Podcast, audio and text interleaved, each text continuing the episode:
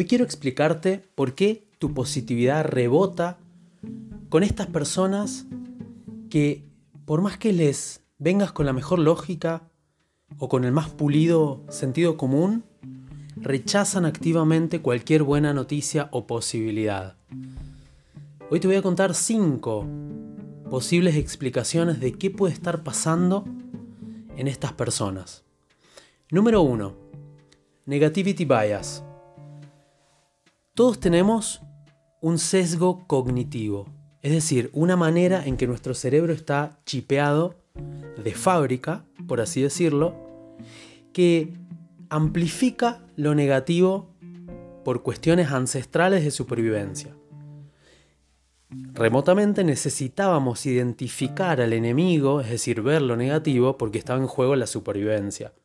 Entonces el cerebro lo que hace es identificar los aspectos negativos, amplificarlos, pero tiene un para qué, es para solucionarlo. El problema actual que nos quedamos ahí en el drama amplificándolo. Motivo número 2. Resentimiento. Una persona que está resentida vive en conversaciones de pasado.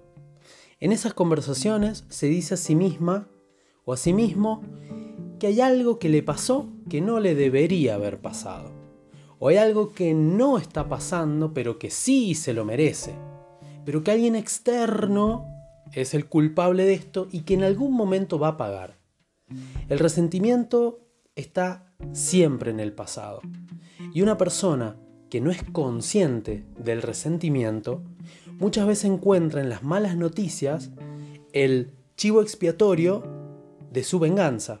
Ah, esto les pasa. O en alguna medida muy restrictiva.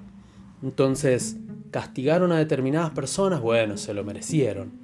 Es decir, proyectan su resentimiento y encuentran placer en encontrar malas noticias, cosas que pasan mal, gente que la pasa mal, porque hay un placer oculto que está satisfaciendo ese núcleo de resentimiento.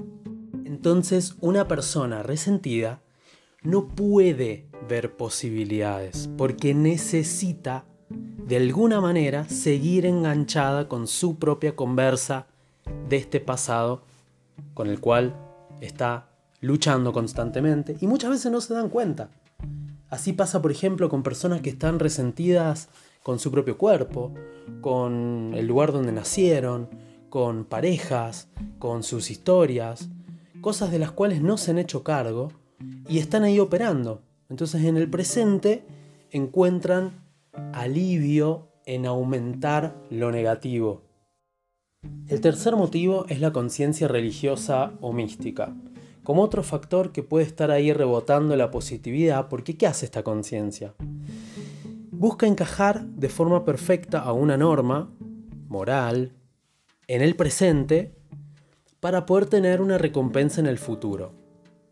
O bien, si en el presente las cosas no están funcionando es porque algo malo hicimos en el pasado, una vida pasada por ejemplo.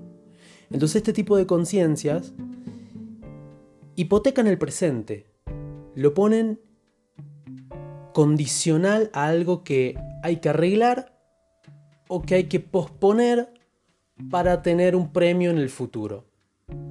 Entonces, como esta idea de lo que debería ser nuestro presente falla, porque lo que no falla es lo que es, lo que es es. Ahora tenemos impulsos, tenemos deseos, tenemos humanidades, que si las encuadramos en un marco moral y nos ponemos en juzgadores, esto está bien y esto está mal, vamos a equivocarnos tarde o temprano. Entonces, como esta equivocación es pecado o es un error, entonces, claro, si hay algo malo que está pasando en el presente, puede ser la excusa perfecta para expiar esa culpa, porque de ahí viene, obviamente, la emoción de la culpa. Entonces, este tipo de conciencia lo que hace es encontrar maneras de justificar lo negativo, porque claramente estamos expiando culpa si estamos de esta conciencia. Ahora, el error lógico acá es la manera en que se percibe el error, como si el error no fuera crecimiento. Díganle a las personas que trabajan con tecnología si no les interesa aprender de los errores de las aplicaciones, por ejemplo. Es la manera de ir actualizándose. Entonces, esta conciencia combinada con las anteriores, porque no todos estos factores se dan puros. Entonces, resentimiento, conciencia mística, negativity bias, ya tenemos un combo que va armando que cada vez que vos vengas a decir algo que puede ser mejor, seas olímpicamente rebotado. El cuarto motivo es el orgullo en el mal sentido. Hay personas que han construido su identidad en base a la negatividad. Muchas veces hay personas que no han podido construir desde lo constructivo, entonces es mejor ser alguien negativo o alguien malo que no ser nadie. Entonces armaron identidades, no sé, de personas chismosas, que encima después tuvieron quizás cierta reputación porque generaban movimiento en algún ambiente. Hay personas que son salvadoras, entonces claro, si yo soy un salvador necesito tener alguien roto siempre, entonces si no hay rotos voy a romperlos, quizás no conscientemente, pero está mi identidad en juego. Y tiene muchas ramificaciones de cómo se puede constituir una identidad que en el fondo está buscando perpetuar lo malo, porque si yo acepto una buena posibilidad, desaparezco. Y el quinto motivo es el estancamiento. Las personas cómodas o las personas cobardes, que básicamente no crecen, han decidido estar ahí estancadas, cómodas. Entonces, si hay problemas afuera y yo los amplifico, bueno, es la excusa perfecta. No crezco porque mirá lo mal que está todo allá afuera. Tengo el justificativo exacto para quedarme donde estoy y donde no me animo, de donde no me animo a salir.